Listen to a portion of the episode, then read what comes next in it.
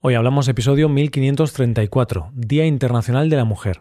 Bienvenido a Hoy Hablamos, el podcast para aprender español cada día. Si te gusta este contenido para aprender español, puedes aprender todavía más usando la transcripción del audio, los ejercicios y explicaciones de los episodios y escuchando los episodios exclusivos. Publicamos uno nuevo cada viernes. Para acceder a todo este contenido puedes hacerte suscriptor premium en hoyhablamos.com. Hola oyente, ¿qué tal? ¿Cómo estás? La periodista, escritora y activista feminista Gloria Steinem dijo, Una persona feminista es cualquiera que reconozca la igualdad y la plena humanidad en mujeres y hombres.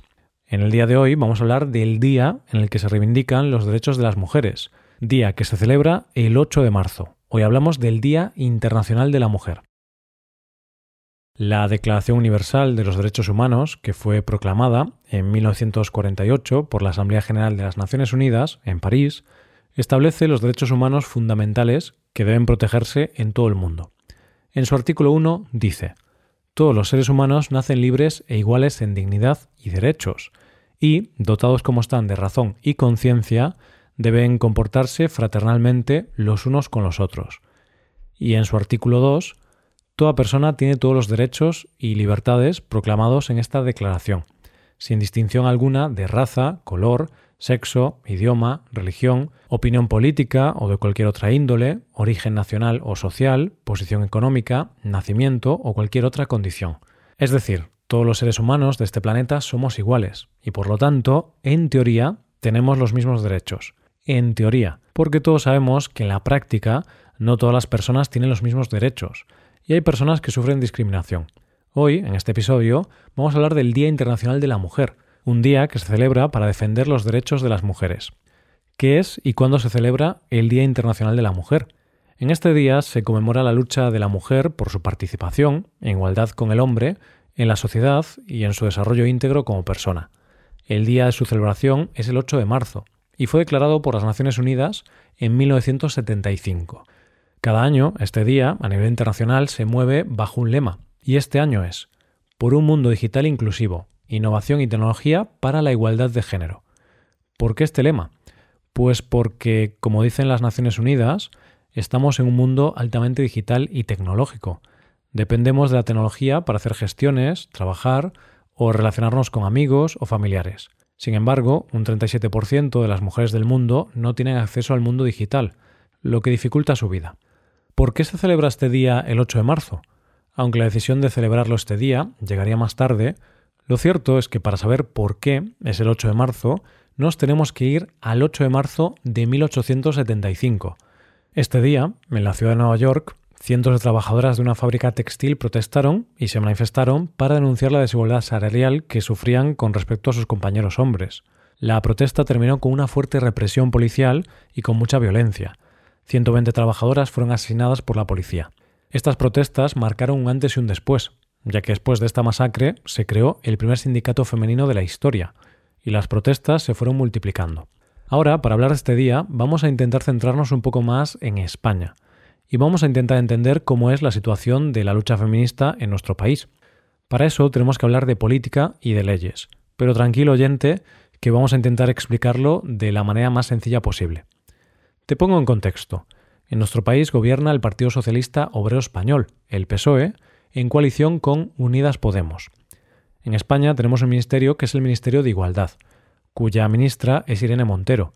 Pues bien, este ministerio, con ella a la cabeza, tenía un objetivo para esta legislatura, hacer leyes que favorecieran la igualdad entre hombres y mujeres.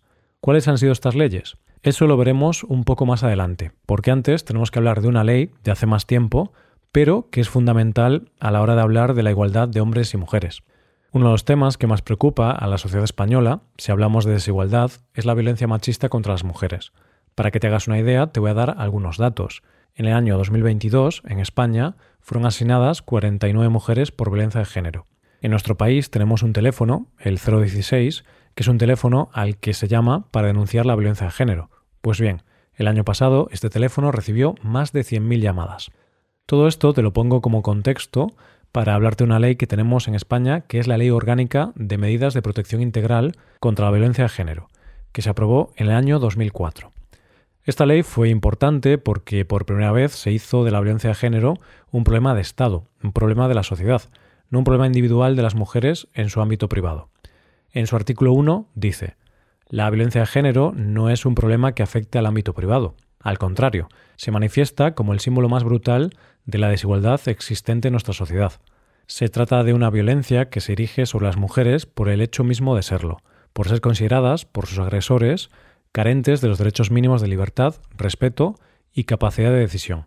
Algunas de las cosas más importantes de esta ley fueron la creación de juzgados de violencia sobre la mujer, una delegación de gobierno específica, un observatorio nacional, unidades especializadas policiales y se creó la figura del fiscal contra la violencia de género.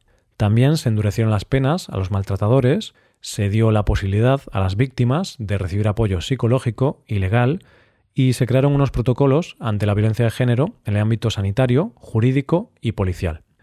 En cuanto a las leyes aprobadas recientemente, sin duda, las dos más reseñables son la Ley de Garantía Integral de Libertad Sexual y la reforma de la Ley de Salud Sexual y Reproductiva y de la interrupción voluntaria del embarazo. La Ley de Garantía Integral de Libertad Sexual, más conocida como Ley de Solo Sí es Sí, se aprobó el año pasado. Una de las medidas más importantes tiene que ver con el consentimiento. De ahí la referencia a solo sí es sí. Según dice la ley, solo se entenderá que hay consentimiento cuando se haya manifestado libremente mediante actos que, en atención a las circunstancias del caso, expresen de manera clara la voluntad de la persona. A partir de ahí, todo lo que no sea con consentimiento explícito se entenderá que es una agresión.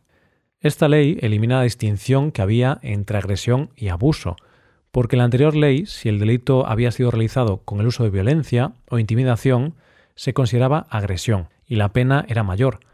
Pero si el delito había sido realizado sin violencia o intimidación, se consideraba abuso y tenía una condena menor a la agresión.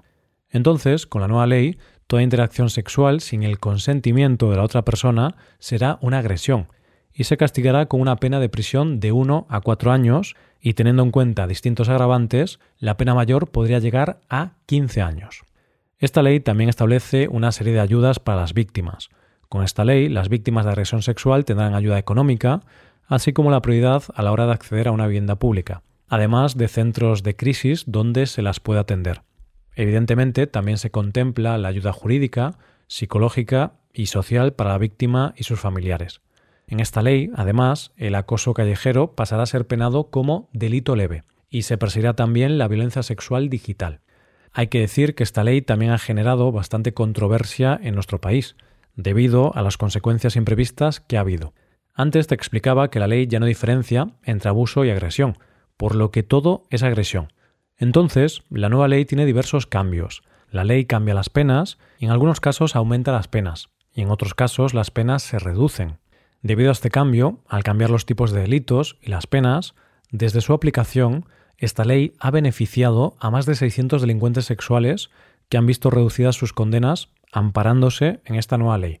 En el derecho, al reo siempre se le aplica la ley que más le beneficie. Entonces, algunas penas se han revisado y aplicando esta nueva ley, algunos agresores sexuales han recibido reducciones en sus condenas. Evidentemente, este no era el objetivo del Gobierno, y se espera que se modifique esta ley para evitar que haya más delincuentes beneficiados. El propio presidente del Gobierno ha dicho esto al respecto. La ley del solo sí es sí ha tenido efectos indeseados, y me quedo corto. Por último, hablaremos de la reforma de la Ley de Salud Sexual y Reproductiva y de la interrupción voluntaria del embarazo, que fue aprobada el pasado mes de febrero. Esta es la conocida como Ley del Aborto, y hay varias medidas diferentes a la ley anterior. Una de las cosas más importantes de esta ley es que la sanidad pública debe garantizar la posibilidad de interrumpir voluntariamente el embarazo a todas aquellas mujeres que lo deseen y en un centro cercano a su domicilio. Hoy día, en nuestro país, el 85% de los abortos se producen en centros privados. Y esta ley propone cambiar esto y que sea la sanidad pública la que realice estos abortos. Asimismo, se cambian los plazos de la ley anterior. Ahora, con esta ley, las mujeres que deseen interrumpir un embarazo de manera voluntaria lo pueden hacer libremente hasta la semana 14 de gestación o hasta la semana 22 cuando haya riesgos graves. De igual manera, se eliminan los tres días de reflexión que antes existían desde que una mujer llegaba a un centro para abortar y poder realizarlo. Antes exigían tres días de reflexión antes de abortar, para que la mujer pensase bien esa decisión, y ahora ya no. Otra de las cuestiones es que ahora las chicas de 16 y 17 años, así como las mujeres con discapacidad, pueden realizar esta interrupción del embarazo sin consentimiento de sus padres. También esta ley exige que se realice un registro de objetores de conciencia. Es decir, si un médico no quiere realizar abortos porque considera que no es ético, puede declararse objetor de conciencia. Pero tiene que haber un registro para garantizar que en los centros sanitarios públicos haya siempre una persona que pueda realizar esa interrupción. También esta ley amplía los derechos reproductivos a todas las personas trans con capacidad de gestar, garantiza la distribución gratuita de la píldora del día después y garantiza el derecho a las mujeres, con reglas incapacitantes, de coger una baja laboral durante su periodo. Y ya lo dejamos aquí. Hoy hemos visto un resumen de las leyes aprobadas últimamente por el Gobierno que buscan mejorar los derechos de las mujeres. ¿En tu país también existen leyes parecidas, oyente? Explícamelo en los comentarios. Hasta aquí el episodio de hoy. Y ya sabes, si te gusta este podcast y te gusta el trabajo diario que realizamos, tu colaboración sería de gran ayuda. Para colaborar con este podcast puedes hacerte suscriptor premium. Los suscriptores premium pueden hacer a la transcripción y ejercicios y explicaciones. Hazte suscriptor premium en hoyhablamos.com. Muchas gracias por escucharnos. Nos vemos en el episodio de mañana. Pasa un buen día. Hasta mañana.